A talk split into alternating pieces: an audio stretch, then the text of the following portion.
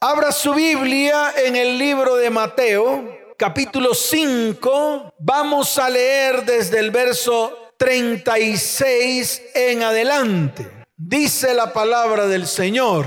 Ni por tu cabeza jurarás porque no puedes hacer blanco o negro un solo cabello. Pero sea vuestro hablar, pero sea que Dígalo fuerte, sea que vuestro hablar, sí, sí, no, no, porque lo que es más de esto, de mal procede. En otras palabras, para que usted lo entienda, que en todo tiempo usted sea firme en lo que habla y en lo que promete y en lo que jura y a lo que se compromete. Si usted dice sí, cúmplalo. Si usted dice no, cúmplalo. Todo lo que sea diferente a esto traerá mal a su vida. Traerá que, en otras palabras, si usted dice sí y ejecuta un no rotundo, o si usted dice no y ejecuta un sí rotundo, eso trae para su vida maldición. ¿Qué trae para su vida? Dígalo fuerte, ¿qué trae para su vida? Maldición. El capítulo 5 del libro de Mateo es muy diciente para nosotros los cristianos. Tiene mucho peso espiritual tiene muchos principios y muchos fundamentos de la doctrina cristiana. Es uno de los capítulos que fundamentan nuestra doctrina y que nos hacen ser obedientes a lo que el mismo Señor habló. En otras palabras, si yo miro el capítulo 5 en mi Biblia, veo que todo el capítulo está en rojo. Quiere decir que el que habló, que el que qué. Dígalo fuerte, que el que qué. Que el que habló fue Jesús. Aquí no intervino nadie más, solo Jesús y el comentarista. Por ejemplo, si usted se va al capítulo 5, verso primero en adelante, dice la palabra, viendo la multitud, subió al monte y sentándose vinieron a él sus discípulos, abriendo su boca les enseñaba diciendo, y aquí usted va a encontrar las bienaventuranzas. ¿Qué va a encontrar? Las bienaventuranzas, es decir, la manera como nosotros, si comenzamos a cumplir esto que él dijo, escuche bien para que lo vaya entendiendo, usted será tres veces bendecido. ¿Usted será qué? Dígalo fuerte, ¿usted será qué? Por ejemplo, el verso 3. Bienaventurados los pobres en espíritu, porque de ellos es el reino de los cielos. Bienaventurados los que los pobres en espíritu, es decir, que usted será tres veces bendecido si usted ama cada día crecer en el espíritu. Y cada día determina en su corazón que todavía le hace falta más y más. Y necesita buscar más y más de Dios. Eso es lo que significa esa bienaventuranza. Esa bienaventuranza afirma que si usted necesita cada día más de Dios, que si usted no se conforma, si usted no se qué, no se conforma con el crecimiento espiritual que tiene y quiere crecer más porque le hace falta, ese anhelo, primero que todo lo hará bienaventurado, lo hará qué, dígalo fuerte, lo hará qué, lo hará bienaventurado y segundo, heredará, tendrá el reino de los cielos en medio de su vida. Entonces la pregunta aquí para todos es, ¿Cuántos anhelan crecer más y más en el Espíritu? Levante la mano. Eso, muy bien. Que sea una determinación. Que su sí sea así. Que su sí sea qué. Porque ese es el problema de las iglesias. El problema de las iglesias es que nos volvemos unos expertos manipuladores. Y manipulamos las emociones. Pero yo aquí no estoy hablando de emociones, estoy hablando de crecimiento espiritual. Y el crecimiento espiritual no se logra con el conocimiento teológico, se logra con acercarme a Dios cada día, para beber de Él más de su espíritu y seguir creciendo cada día. ¿Cuántos dicen amén? Y eso es lo que estamos haciendo acá. Por eso hice referencia al capítulo 5 de Mateo. ¿Por qué? Porque es uno de los capítulos con más fuerza espiritual en toda la palabra. Y lo primero que habló el Señor ahí fueron las bienaventuranzas. Y no estamos hablando de bienaventuranzas, solamente estoy colocando un ejemplo para que usted lo vaya entendiendo. Luego habló de que nosotros somos sal de la tierra. Nosotros somos qué? Sal de la tierra. Y si se desvanece la sal de la tierra, ¿con qué será salada? Qué tremendo. Pero muchos de nosotros hemos dejado de ser sal. Nos hemos convertido en cristianos insípidos. En cristianos que insípidos. Y el cristianismo moderno, el de hoy, está marcado por un cristianismo insípido, que no sirve para nada, sino para ser echada fuera y hollada por los hombres. ¿Y qué está pasando con el cristianismo de hoy? Si no es el mundo el que está hollando al cristianismo moderno. Nos enredamos con el mundo hasta tal punto de que no podemos ser sal para salar, para conservar Y sigue hablando de que vosotros sois la luz del mundo, verso 14, para que usted vea cómo el Señor comenzó a enseñar principios fundamentales que tú y yo, ¿quién es? Dígalo fuerte, ¿quién es? Tenemos que poner en práctica. O si no, nuestro cristianismo es un cristianismo barato. Vosotros sois la luz del mundo. Una ciudad asentada sobre un monte no se puede esconder ni se enciende una luz y se pone debajo de un almud, sino sobre el candelero y alumbra a todos los que están en casa. Eso hemos dejado de ser. Hoy en día somos alcahuetes del pecado que está al interior de nuestra familia. Hoy en día nos convertimos en alcahuetes del mundo y de las personas que nos rodean. Hoy en día compartimos hasta lo del mundo con nosotros como si fuésemos parte del mundo. Y el mismo Señor dijo, nosotros somos la luz, somos qué? Somos la luz del mundo. Pero no entendemos por qué razón hoy la luz del mundo, que es el cristianismo, que debe ser el cristianismo actual, es como una lámpara que se esconde bajo la mesa. Y haga la prueba, esconda una lámpara encendida debajo de una mesa y verá que no alumbrará. Pero la lámpara encima de la mesa debe estar. En otras palabras, usted tiene que alumbrar todo el tiempo, pero muchos de nosotros nos hemos vuelto opacos. Nuestra luz se ha opacado. Jesús lo determinó, lo declaró miles de años atrás.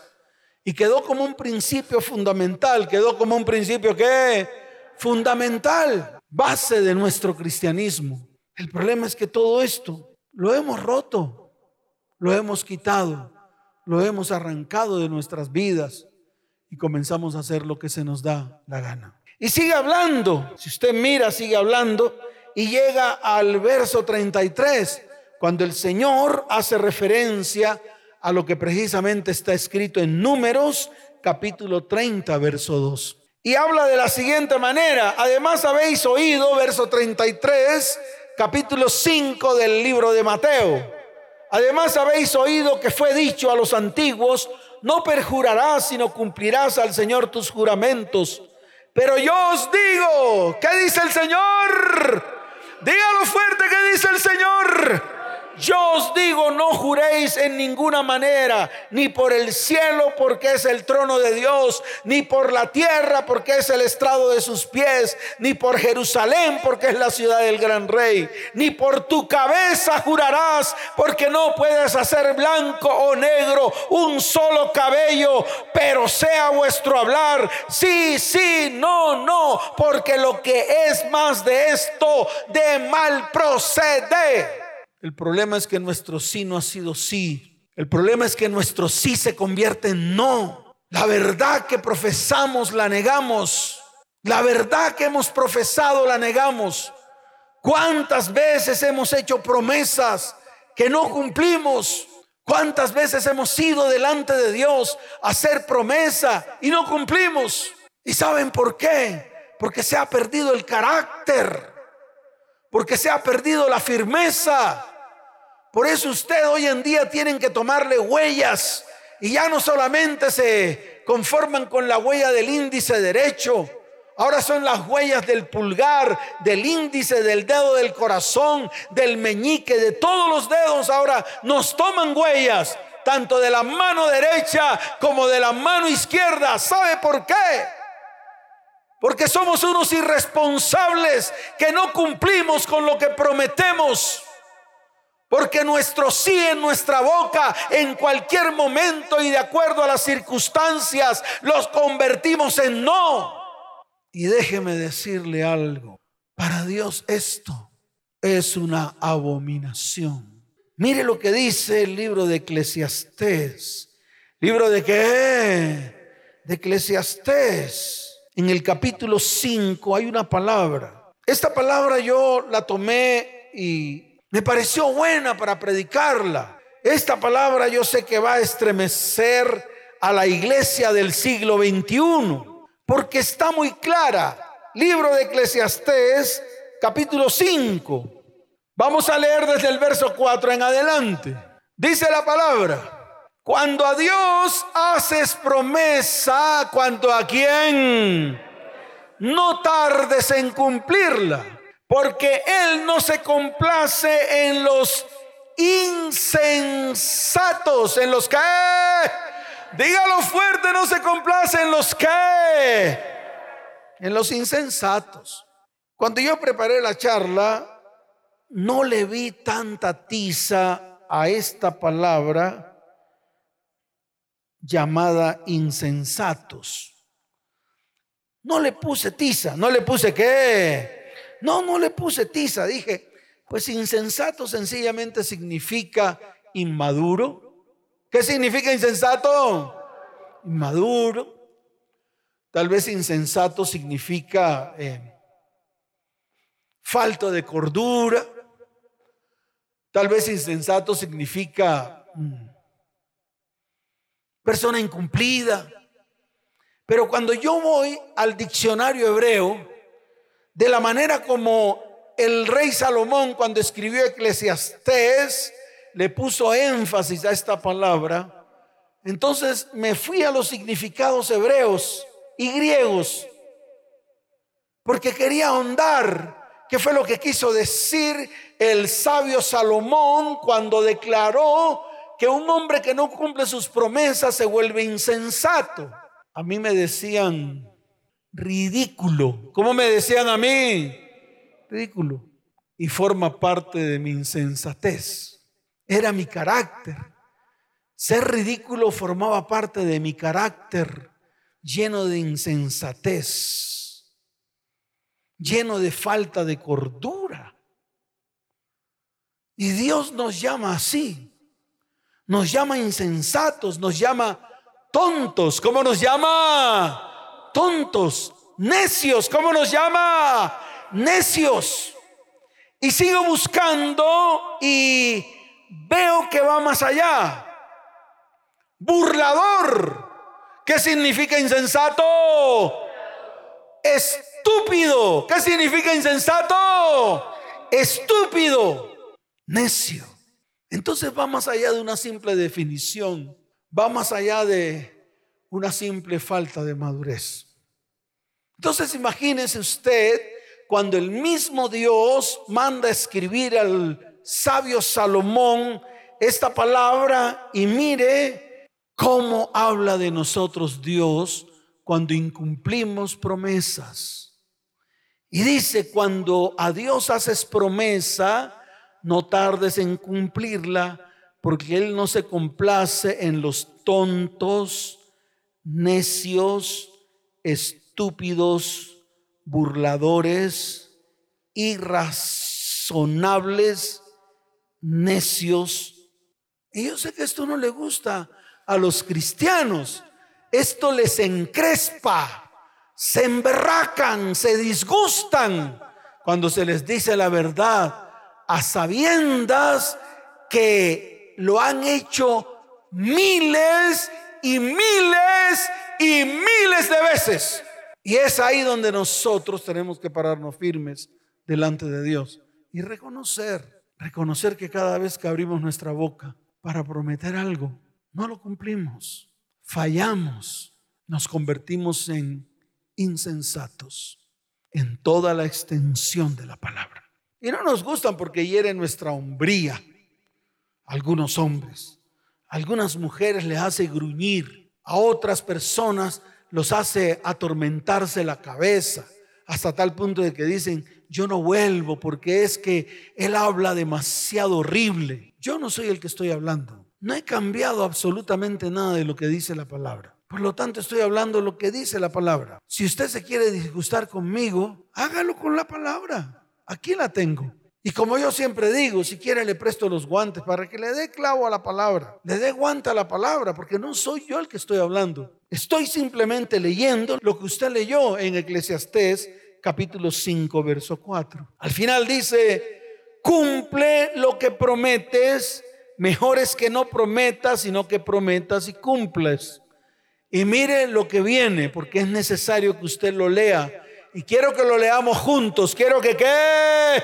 Dígalo fuerte, quiero que qué. Léalo juntos conmigo. Diga, no dejes que tu boca te haga pecar, ni digas delante del ángel que fue ignorancia, porque harás que Dios se enoje a causa de tu voz y que destruya la obra de tus manos.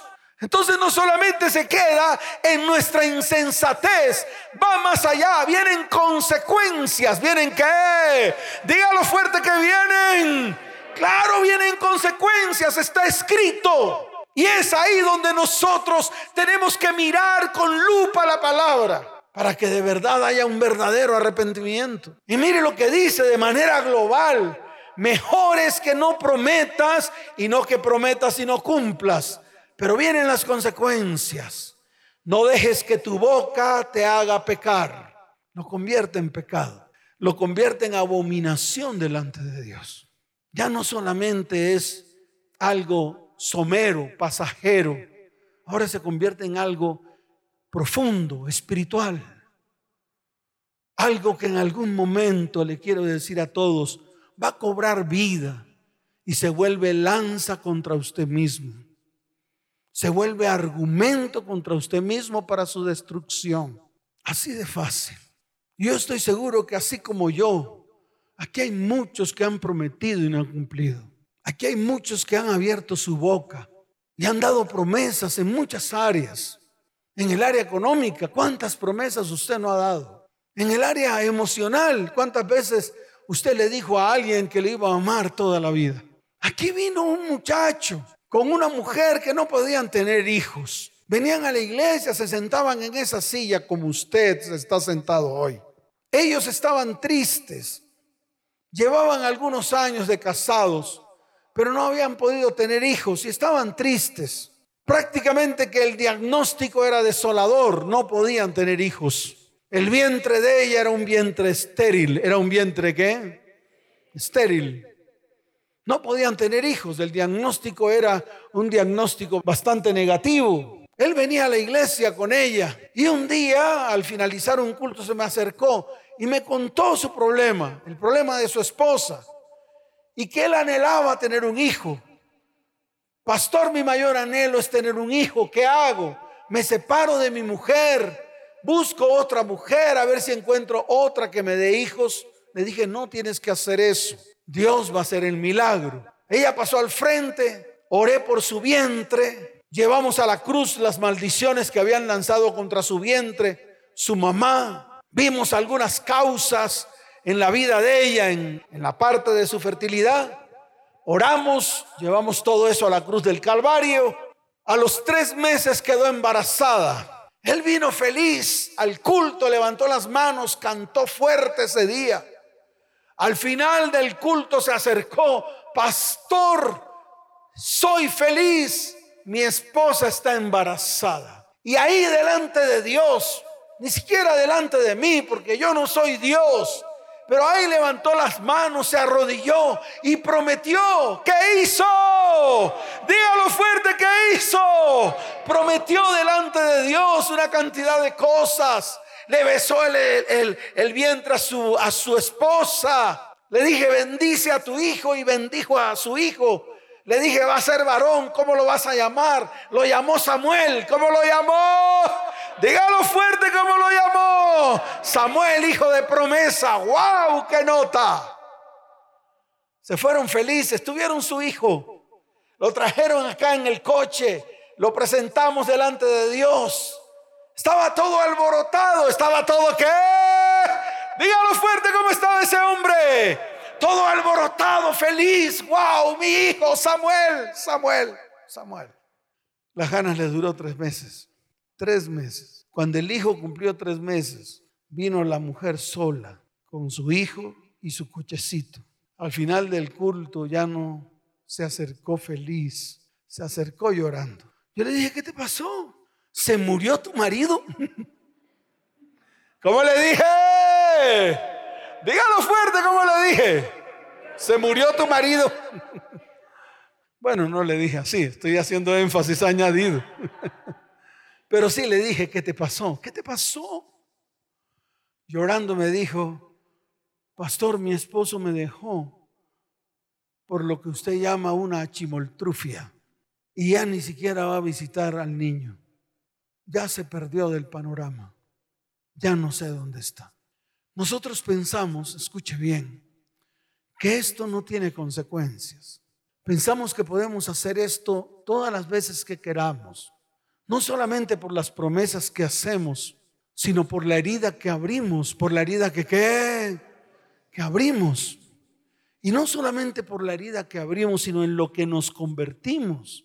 Mire, cuando usted promete algo, cuando usted hace voto o promesa a alguien o a algo o a Dios y no lo cumple, usted se convierte en mentiroso, en engañador y en infiel. Es así de fácil. Para que usted vea la magnitud de lo que es esto. No estamos hablando de cosas sencillas, fáciles de romper o fáciles de disolver. Se convierte en abominación a Dios. Y muchas veces pensamos que esto es cosita de comer. Ya no cumplí y ya. Todo lo que tú no hayas cumplido Tarde o temprano te pasará factura. Tarde o temprano se levantará el argumento. Por eso el Señor sigue hablando. Mejor es que no prometas y no que prometas y no cumplas. Y dice, no dejes que tu boca te haga pecar. Ya lo convierte en pecado. ¿Lo convierte en qué? En pecado. Y además de convertirlo en pecado, se convierte en abominación delante de Dios. O sea que fíjese que todo lo que hemos hecho con nuestros labios, todo lo que ha pronunciado nuestra boca, se ha convertido en abominación delante de Dios.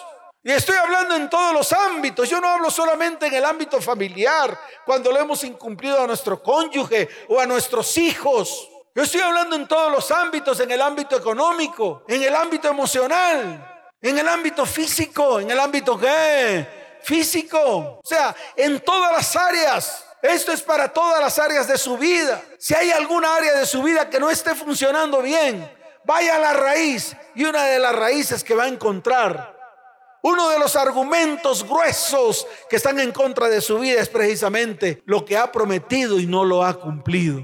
¿Por qué? Porque la misma palabra lo dice ni digas delante del ángel que fue ignorancia, que fue qué. Dígalo fuerte que fue qué. A todos le sacamos excusas. Pastores que yo no cumplí porque. Y le sacamos todos los porqués y todas las excusas a lo que dejamos de cumplir. Y eso es lo que dice la palabra. Y mire, mire la pregunta que el mismo sabio Salomón declaró, ¿por qué harás que Dios se enoje a causa de tu voz? Y viene la otra parte, y que destruya la obra de tus manos. Eso hizo este varón que tenía ese anhelo de tener un hijo, pero cuando lo tuvo, todo lo que prometió se lo pasó por la faja.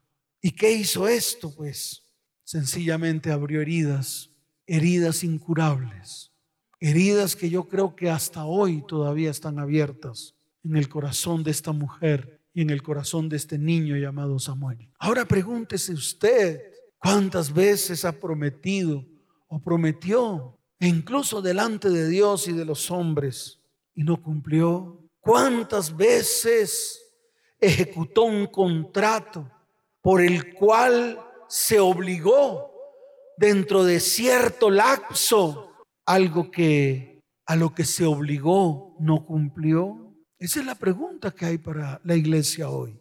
Y es una pregunta clara que tiene que introducirse en nuestras vidas y en nuestro corazón. Y más cuando usted ha hecho voto o ha hecho promesa con la cual ha ligado su alma. ¿Ha ligado su qué? Su alma. Por eso el mismo Señor le dijo Moisés que lo declarara ante los principales de Israel. Cuando alguno hiciere voto a Jehová o hiciere juramento ligando su alma con obligación, no quebrantará su palabra y hará conforme a todo lo que salió de su boca. Entonces viene una pregunta. ¿Cuántos quieren disgustar o hacer disgustar a Dios? Si usted quiere hacer disgustar a Dios, prométale algo y no lo cumplas. Prométele algo a alguien que vas a hacer y no lo hagas. Así de fácil. Y si lo has hecho una, dos, tres y todas las veces, vas a tener que pararte firme delante de Dios para que venga sanidad, limpieza, para que comiences a actuar conforme dice la palabra y venga un verdadero arrepentimiento sobre tu vida, sobre tu casa, sobre tu hogar y sobre tu descendencia. ¿Cuántos dicen amén? ¿Cuántos dicen amén? Dele fuerte ese aplauso al Señor.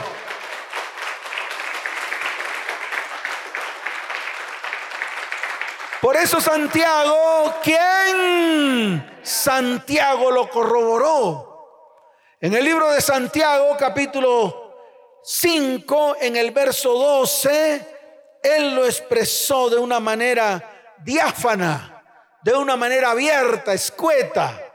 Mire lo que dice la palabra en Santiago, capítulo 5, verso 12. Pero sobre todo, hermanos míos, no juréis ni por el cielo, ni por la tierra, ni por ningún otro juramento. Prácticamente que fue a Mateo capítulo 5, desde el verso 33 en adelante, repitió lo que el Señor declaró cuando dijo exactamente lo mismo. No juréis ni por el cielo, ni por la tierra, ni por ningún otro juramento, sino que vuestro sí sea sí y vuestro no sea no para que no caigáis en condenación. Para que no caigáis en qué. Santiago lo oprime más. Santiago estrecha más el principio y el fundamento espiritual.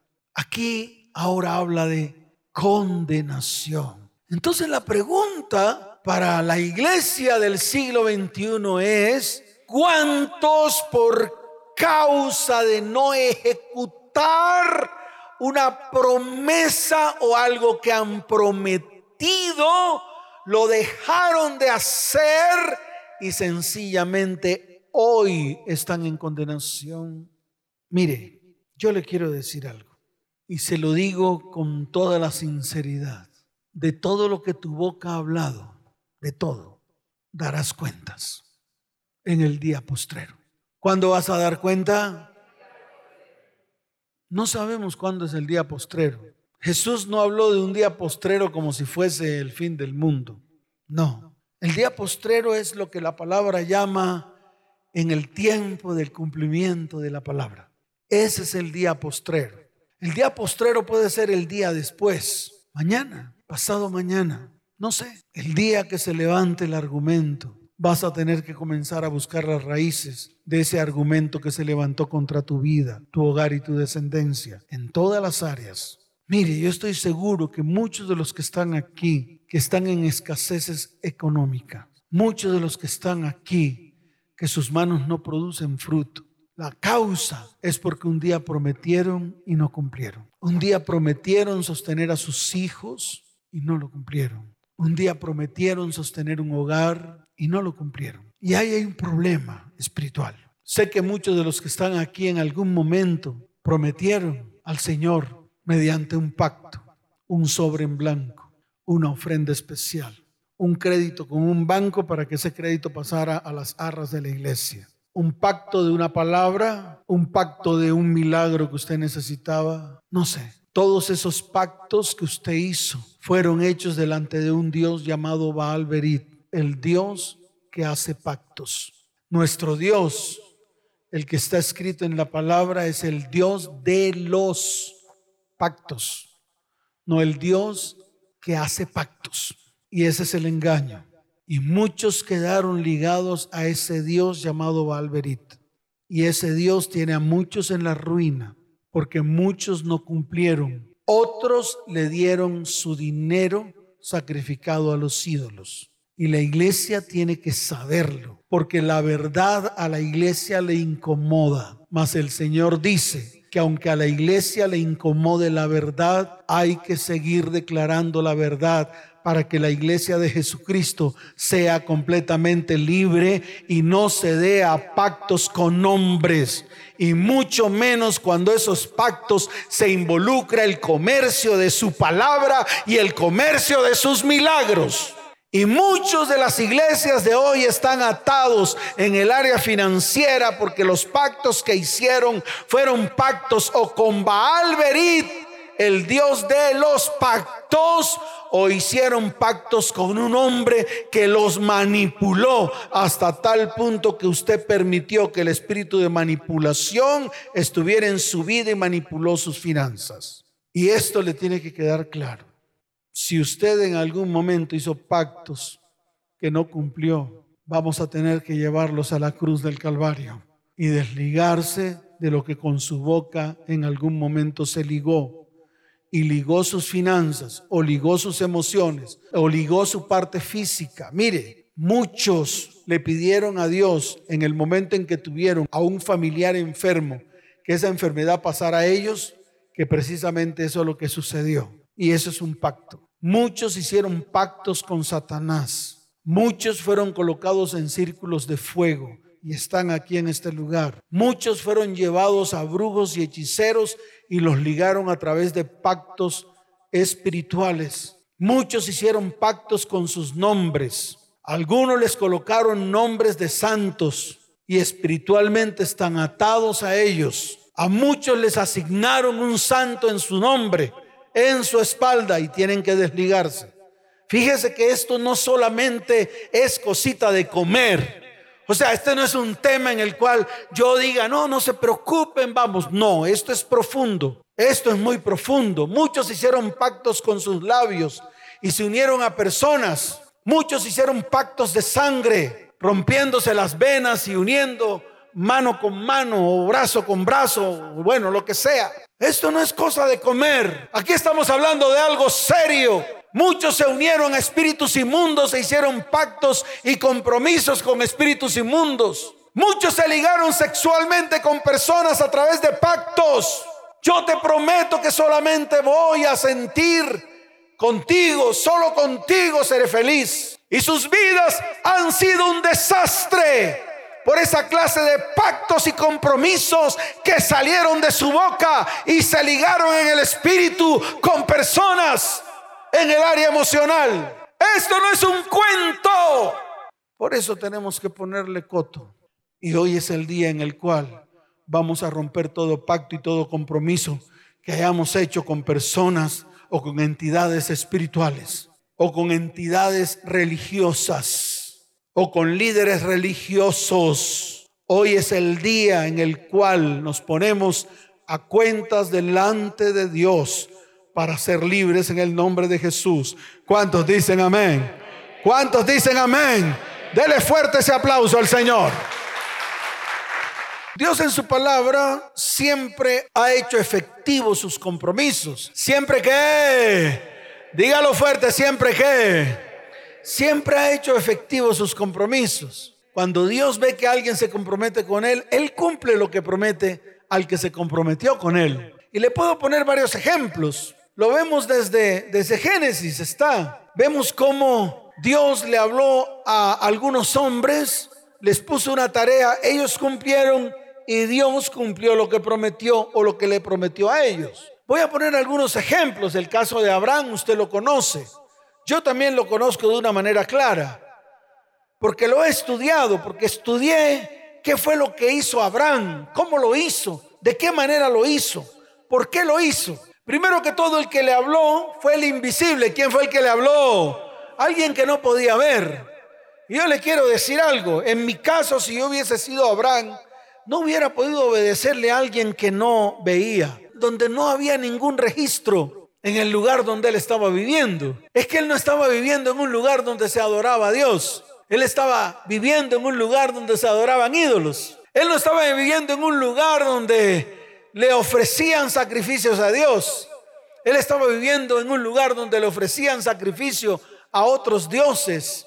Era Ur de los caldeos un lugar de brujería y hechicería, un lugar de múltiples doctrinas, de múltiples religiones. Recuerde que Babilonia significa eso, confusión, un lugar lleno de religiones confusas y de dioses confusos. Sin embargo, ahí Dios le habló a Abraham y Abraham escuchó la voz de Dios hasta tal punto de que Abraham pudo obedecer al invisible, aquel que no vio, Dios le dijo a Abraham, sal de tu tierra y de tu parentela a la tierra que te mostraré. Eso fue todo lo que le dijo Dios a Abraham. Y Abraham tuvo la valentía, tuvo la que, la valentía de atravesar el río. Por eso le llamaron el hebreo. La palabra hebreo significa atravesar el río.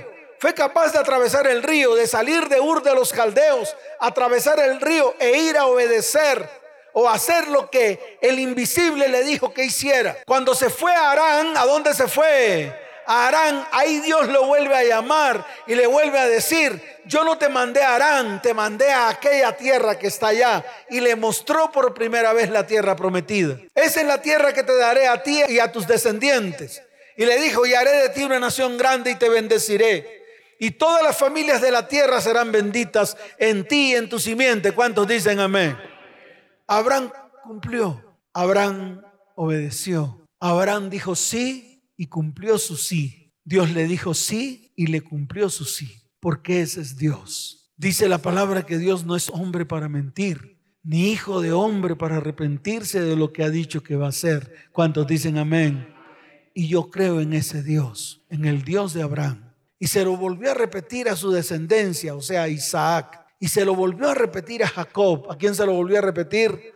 A Jacob. Y a esas tres generaciones se los cumplió. Que aunque el pueblo fue llevado a Egipto, de allí Dios lo libró con mano poderosa. Y a ese pueblo que salió de tierra de Egipto, le prometió una tierra y a todos los descendientes de ese pueblo que salió de tierra de Egipto llamado el pueblo de Israel, eso que prometió lo cumplió por medio de Josué cuando atravesaron el Jordán y Josué levantó doce piedras en honor a las doce tribus de Israel como pacto perpetuo hasta hoy. ¿Por qué? Porque Dios es un Dios cumplidor, es un Dios que cumplidor de promesas. A lo que Él te ha dicho a ti, sí, te lo va a volver a reiterar y lo va a volver a cumplir. ¿Cuántos dicen amén?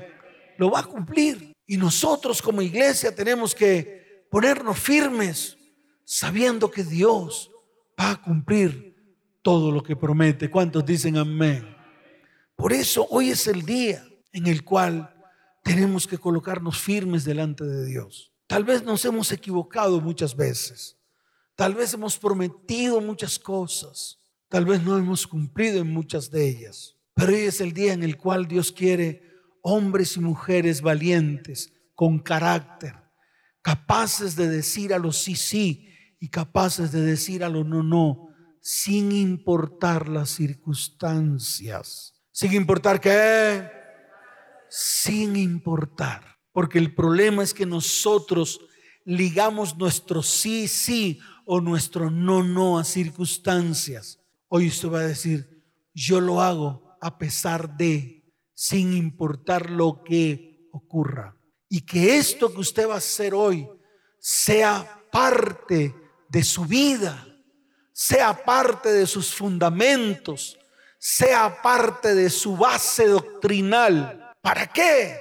Para que Dios cuando lo vea desde el cielo, sencillamente le diga, tú eres parte de mi pueblo y contigo haré cosas grandes y no descansaré hasta hacer contigo lo que te he prometido que voy a hacer contigo en el nombre de Jesús. Amén y amén. ¿Cuántos dicen amén? ¿Cuántos dicen amén? Dele fuerte ese aplauso al Señor.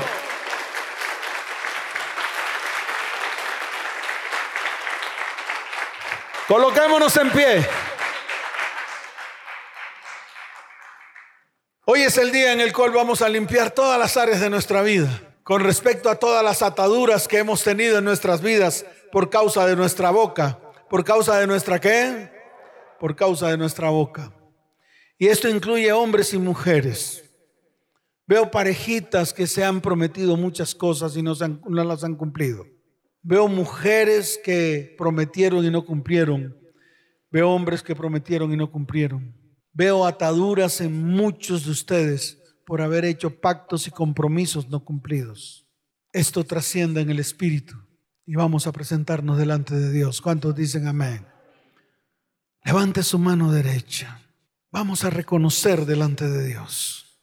Primero reconozca delante de Dios. Dígale, Señor hoy me presento delante de ti. Hoy me humillo delante de tu presencia. Hoy reconozco que mi sí ha sido no y mi no ha sido sí. Hoy reconozco que he incumplido promesas. Hoy reconozco que he hecho juramentos delante del cielo, delante de la tierra y delante de mi cabeza. He hecho juramentos, los cuales no he cumplido. Hoy reconozco que esto es abominación y es pecado delante de tus ojos. Padre, hoy me levanto firme delante de ti. Hoy renuncio a todos los pactos y compromisos que he hecho delante del cielo y delante de la tierra. Hoy, hoy utilizo el instrumento que tú proveíste para romper esta clase de pactos y compromisos no cumplidos. Señor, comenzaré a trabajar para restaurar lo que tenga que restaurar y para restituir lo que tenga que restituir delante de ti y delante de los hombres. Señor, hoy reconozco que he hecho compromisos, promesas a Dios en mi hogar, en mi familia. Y muchas veces me he hecho compromisos a mí mismo que no he cumplido. Padre, hoy vengo delante de tu perfecta presencia y voy a la cruz del Calvario. Allí llevo, diga, llevo todo compromiso, toda promesa, todo pacto. Señor, todo lo que ha salido de mi boca, con lo cual tengo que dar cuentas en el día postrero.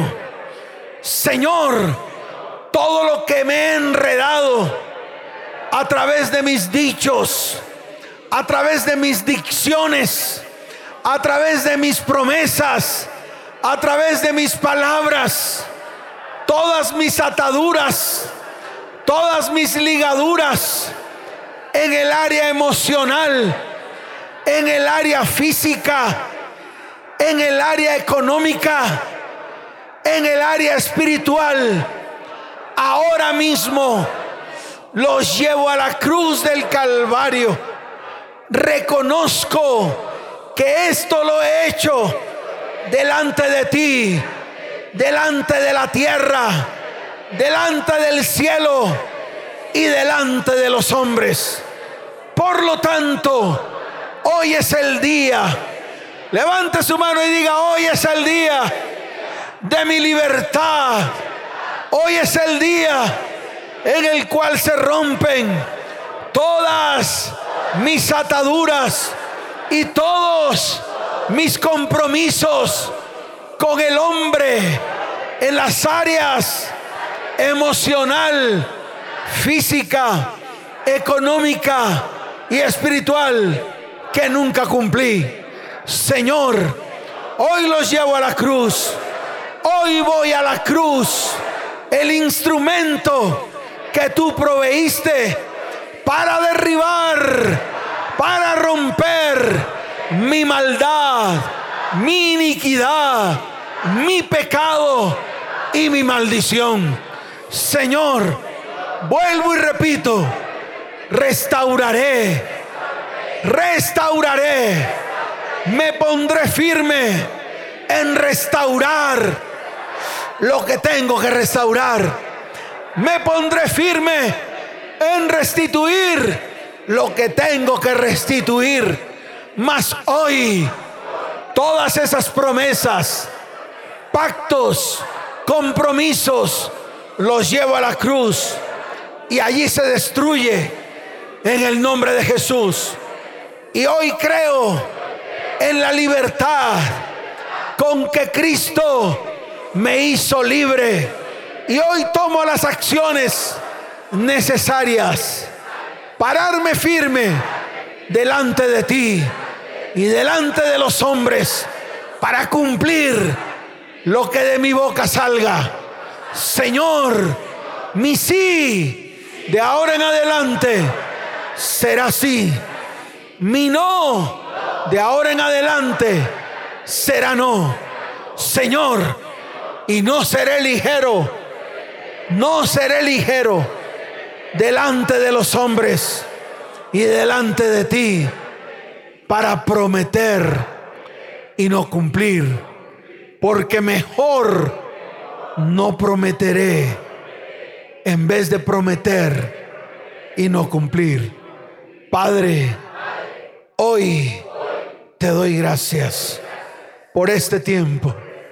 Gracias por enseñarme Gracias Señor, porque hoy me pongo firme delante de ti en el nombre de Jesús. Amén. Y amén. Dele fuerte ese aplauso al Señor.